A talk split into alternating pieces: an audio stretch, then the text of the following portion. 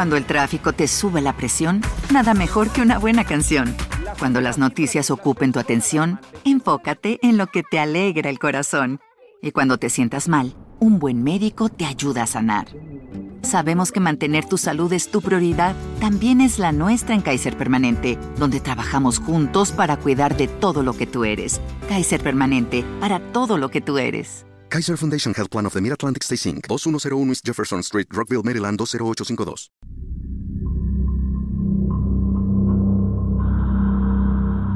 California ha sido la cuna de algunos de los matones en serie más notorios de toda Norteamérica.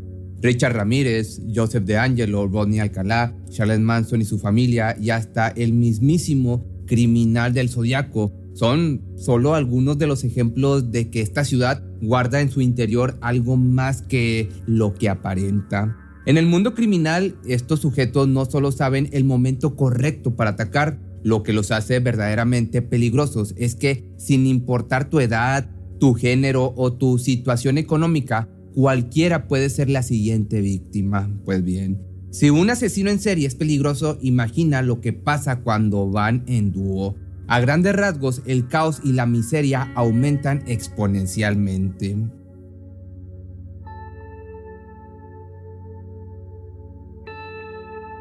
Por casi 20 años, es decir, desde mitad de los años 80 hasta finales de los 90, la extensa región de California fue arrasada por un par de criminales conocidos bajo el apodo de los Speed Freak Killers o en español los asesinos de la velocidad, quienes por pasar un buen rato trajeron consigo una ola de crímenes sin precedentes. Lauren Herzog y Wesley Shermantin eran dos amigos que compartían varios hobbies incluido la pesca, la caza, el senderismo y también acabar con la vida de sus víctimas.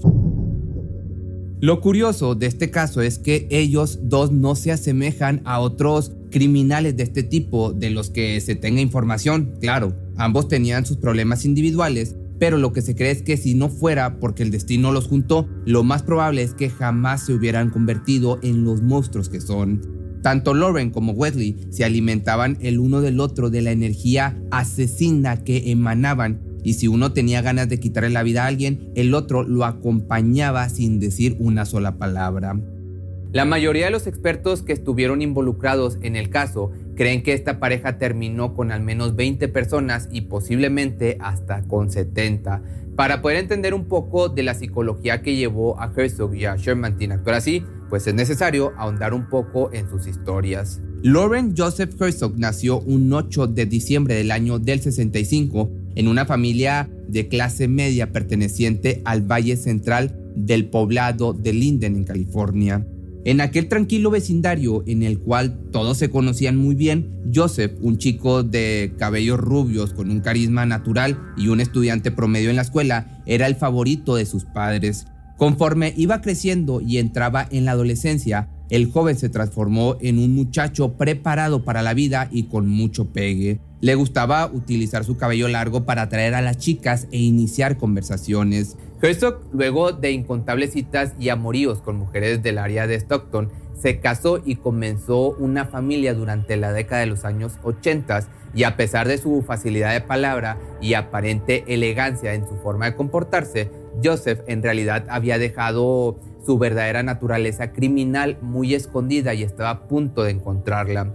Por esta época en la que se convirtió en un padre de familia, también empezó a adornar su cuerpo con tatuajes, que hay que recordar que a mitad de los años 80 los tatuajes todavía no eran tan comunes como lo son el día de hoy y cualquier sujeto podía ser simplemente etiquetado como un criminal por solo tener uno. En su pierna derecha se leía en letras negras y con una caligrafía poco legible, hecho y derecho a base de odio y restringido por la realidad, y en su pie derecho se encontraba la palabra o las palabras, obliga al diablo a hacerlo. Cuando la gente le preguntaba a Herzog acerca del significado de sus tatuajes, él solo respondía que aquellas palabras eran su filosofía de vida y que no pasaba un día sin pensar en ellas. Lo curioso es que, según varias fuentes cercanas a él, no era un tipo conocido por ser un gran pensador o por ser un lector recurrente, por lo que nadie llegó a cuestionar sus creencias ni visión de vida. Viendo un poco el panorama de su vida privada, es difícil llegar a imaginar cómo alguien tan normal, entre comillas, puede cometer las atrocidades de las que se le acusa. La realidad es que muy probablemente jamás se hubiera convertido en un matón en serie si no hubiera conocido a su compañero. Y para entender a los asesinos de la velocidad y sus crímenes, hay que hacer revisión en las dos partes y para allá vamos. Wesley Howard Shermantin nació un 24 de febrero del año del 66 en los suburbios de una familia de clase media perteneciente a Linden, California. Tanto Shermantin como Herzog asistieron a la misma escuela y se conocieron por primera vez cuando tenían solo 10 años. De acuerdo con sus conocidos, ambos eran muy unidos y hacían la mayor parte de sus actividades en compañía del otro. Para muchos estaba clarísimo quién de los dos era el líder del grupo. En comparación al comportamiento silencioso de Herzog, Shermantin era un niño muy ruidoso y solía utilizar su agresividad para conseguir lo que quisiera. Desde joven no solo era grosero con sus padres, también con sus mayores y sus profesores del colegio. Frecuentemente se metía en peleas con chicos mayores, golpeaba a los niños menores que él y les robaba dinero a sus padres. Wesley también aprendió muy temprano que si las palabras no funcionaban para su beneficio, podía irse por el camino fácil y hacer uso de su larga complexión e intimidar a todos. De acuerdo con el testimonio del mismo Herzog, Shermantin lo molestaba de vez en cuando y solía golpearlo. La única vez que intentó hacerle frente tuvo un ojo morado por dos semanas y había perdido un diente. En retrospectiva, es obvio que desde pequeño Wesley tenía problemas de ira y violencia internalizada, pero la pregunta es, ¿cuál es la fuente que hizo que aquellos dos amigos se transformaran en los asesinos de la velocidad? En la superficie, nada acerca de la temprana experiencia de vida de Shermantin, a pesar de lo agresivo que era, sugiere que se convertiría en uno de los criminales seriales más conocidos de Norteamérica. A primera vista, su familia era como cualquier otra. Su padre era un respetado constructor de edificios cuyo salario alcanzaba para darle una vida más que justa a sus hijos y esposa. Los Shermantin estaban muy lejos de ser una familia, te digo, de bajos recursos, por lo que destacaban en el vecindario. A los 16 años obtuvo su primer carro gracias a la generosidad de sus padres, y desde el primer momento en que consiguió su carnet de conducir, salió a patrullar las calles con su compinche Lauren Herzog. Muchos de los involucrados en el caso creen firmemente que el dúo comenzó su matanza en septiembre del año del 84 y desde las primeras investigaciones todavía se hacen intentos para localizar a las víctimas cuyos cuerpos lamentablemente no han sido recuperados. Pero a finales del 84, cuando estaban a punto de graduarse de la escuela, en lugar de tener en mente encontrar un trabajo estable o pues planear su futuro como cualquier persona normal, los jóvenes solo querían beber, utilizar sustancias ilegales e ir a pescar. En pocas palabras, no tenían aspiraciones futuras más que guardar suficiente dinero para seguir comprando más alcohol. Por supuesto, esto derivó en problemas económicos, por lo que después de un tiempo con tal de conseguir dinero, se volvieron adictos al juego. Y aunque en este tiempo las apuestas no eran legales en California, la pareja se reunía de forma clandestina en bares y lugares de mala muerte para apostar. De hecho, en una ocasión en la que ambos estaban intoxicados y conducían su vehículo desde vuelta a casa, notaron un carro estacionado en la carretera número 88 cerca de Hope Valley a las afueras del área de Stockton. A unos metros del coche se encontraba un hombre de 41 años de nombre Henry Howell, quien estaba totalmente borracho y para evitar un accidente automovilístico se había bajado a esperar que los efectos del alcohol disminuyeran. Lamentablemente, esa noche hacer lo correcto le costaría la vida a Howell. Herzog años después afirmó que Shermantin se detuvo detrás del carro de la víctima, salió y se dirigió a la cajuela y sacó un rifle. Después de forma casual caminó unos cuantos metros y le disparó en la cara a Henry mientras dormía. Aquel crimen que solo se había cometido por unos cuantos dólares y la simple emoción de hacerlo les abrió la puerta a un infierno personal del que jamás iban a poder salir. Según la definición del FBI, el matón en serie es aquel o aquellos que cometen tres o más crímenes homicidios, con al menos un periodo de enfriamiento, así le llaman ellos, entre cada crimen.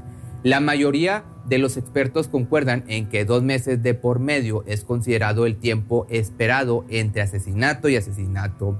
Lejos del número de víctimas de un asesino serial, los criminalistas enfocan todo su interés en el modus operandi y la forma en la que proceden los delincuentes.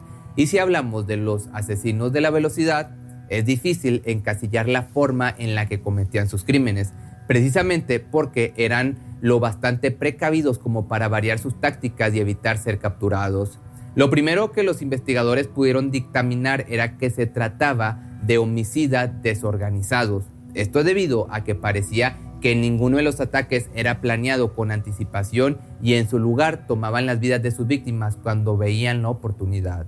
Además, esta pareja tenía una firma bastante consistente. Solamente quitaban vidas por placer y bajo los efectos del cristal. Era simple y llanamente la adrenalina de salir a cazar y ver cómo la vida de otros se escurría entre los dedos de estos dos asesinos se especula que su primer tiempo de enfriamiento ocurrió en solo dos meses. El 26 de noviembre del año del 84 salieron a las calles a buscar más inocentes. Cuando los dos conducían por una carretera, Shermantin notó un Pontiac estacionado a la orilla del camino. Después de pasar a un lado de él, volteó a ver a Herzog y ambos simplemente asentaron con la cabeza.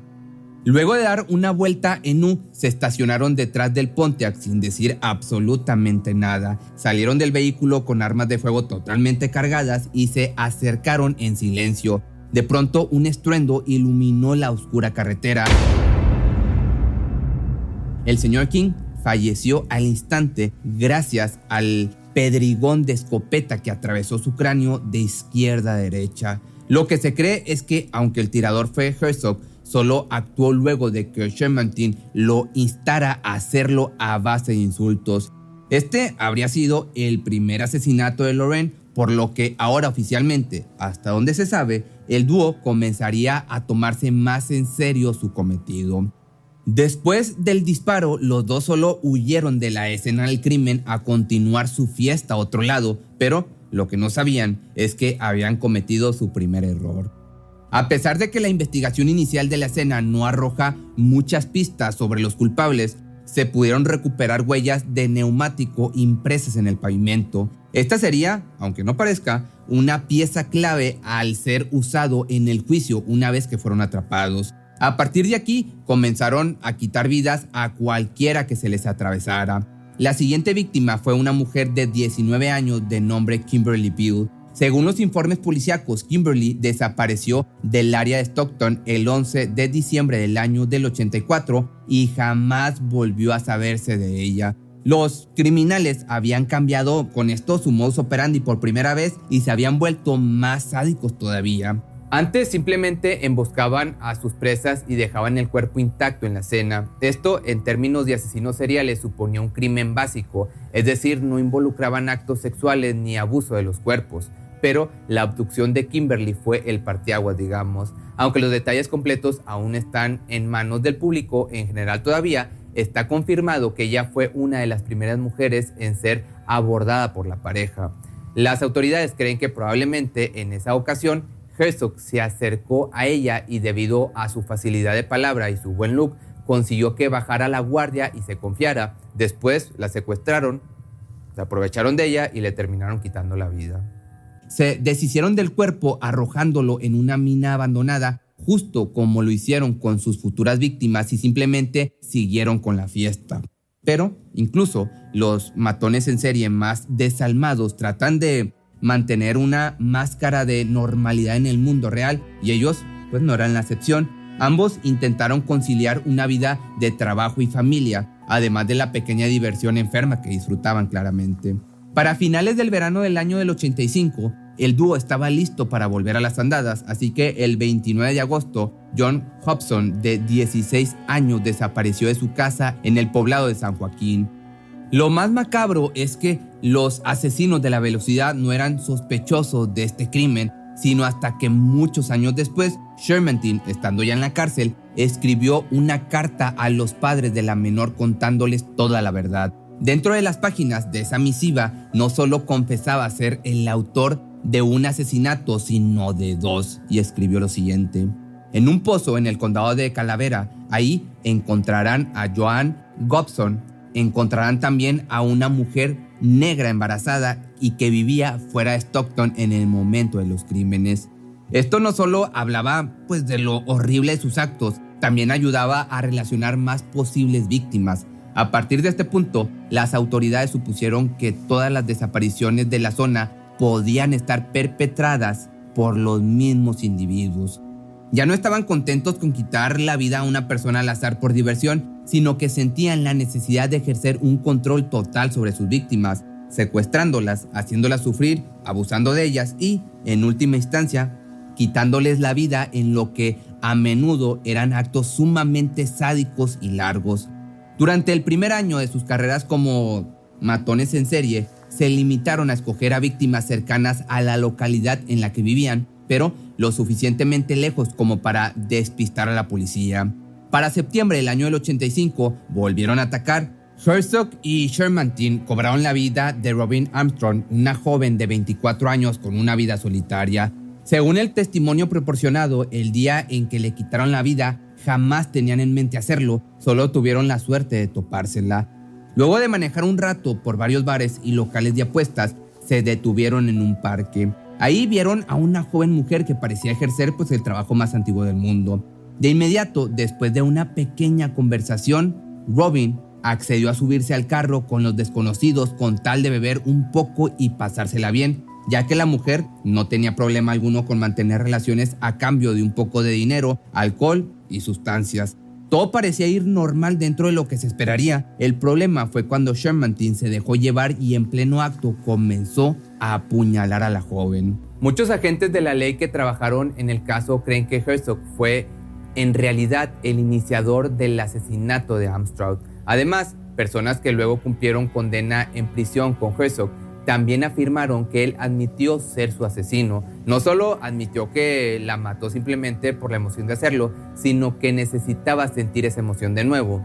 En lugar de deshacerse del cuerpo de la víctima en un pozo de mina abandonado o en una cueva como normalmente hicieron con muchas de sus víctimas, la pareja la dejó tendida boca abajo en un arroyo en las afueras de Linden. El cuerpo estaba sin ropa y fue hecho en partes Aparte, fue encontrado varios días después y fue denunciado al Departamento de Policía de Linden para iniciar las investigaciones. Para su desgracia, la tecnología forense había avanzado tanto en tan poco tiempo que gracias a esta es que se les pudo dar un alto.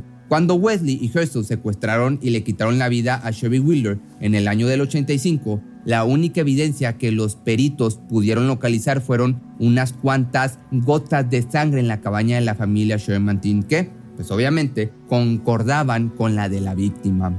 Pero a pesar de que esto colocó a Wesley como el principal sospechoso, no era suficiente evidencia para sentenciarlo por ningún crimen, pero todo cambió a finales de los 90 cuando la tecnología forense dio un salto gigante a la investigación del ADN.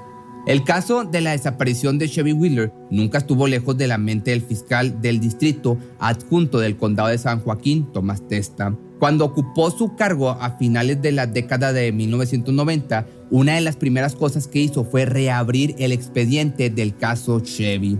Testa comenzó a empatizar con la familia Wheeler y después de hablar con ellos en varias ocasiones, se mostró más decidido a atrapar al responsable de una vez por todas. Así, para marzo del año del 99, tanto Herzog como Shermantin pudieron ser identificados como los responsables de una docena de secuestros y homicidios a sangre fría. Mientras Shermantin y Herzog estaban en la cárcel del condado de San Joaquín, fueron separados por primera vez en sus vidas. Desde la infancia, como te decía en un principio, el dúo había ido juntos a la escuela, acampado juntos y en última instancia tomado muchas vidas juntos. Pero después de que fueron arrestados en el año del 99, los dos se vieron obligados a tomar caminos separados y en el 2001, un jurado los encontró culpable de solo cuatro asesinatos, es decir, los únicos que pudieron ser relacionados con evidencia física. Con esto, Wesley fue sentenciado a la cadena máxima, o sea, la muerte. Herzog, por su parte, fue enjuiciado bajo los cargos de homicidio, secuestro y abuso, pero debido a que llegó a un acuerdo con la policía para facilitar su trabajo de investigación y además de otros tratos de los que no se tienen conocimiento, se le fue impuesta la condena, aunque usted no lo crea, de tan solo 14 años. Herzog se quitó la vida en enero del año 2012 ahorcándose dentro de su remolque. Lo hizo poco después de que el cazarrecompensas Donald Padilla le informara que Shermantin planeaba revelar la ubicación de un pozo y otros dos lugares donde el enterraba a sus víctimas, lo que significaba que había posibilidad de que volviera a prisión, por lo que de cierta manera tomó las medidas necesarias para que eso ya no ocurriera. Y por el otro lado, dado que Shermantin tiene poco más de 50 años, Solo se está a la espera de que un día el estado de California le ponga la aguja en el brazo. Sin embargo, lo más probable es que como la mayoría de los hombres en el corredor de la muerte, muera antes de esa fecha. Shermantin tiene sobrepeso, se cree que tiene problemas de salud y hay cientos de otras personas en fila para ser ejecutadas antes que él.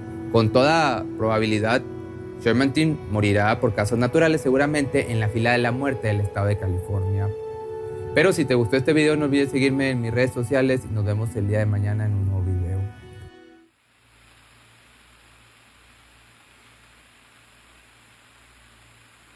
¿Te preocupas por tu familia? Entonces, ¿por qué darles solo huevos ordinarios cuando pueden disfrutar de lo mejor? Eggland's Best, los únicos huevos con ese delicioso sabor fresco de granja, además de la mejor nutrición, como 6 veces más vitamina D, 10 veces más vitamina E y 25% menos de grasa saturada que los huevos regulares, además de muchos otros nutrientes importantes. Así que, dales los mejores huevos. Eggland's Best, mejor sabor, mejor nutrición, mejores huevos.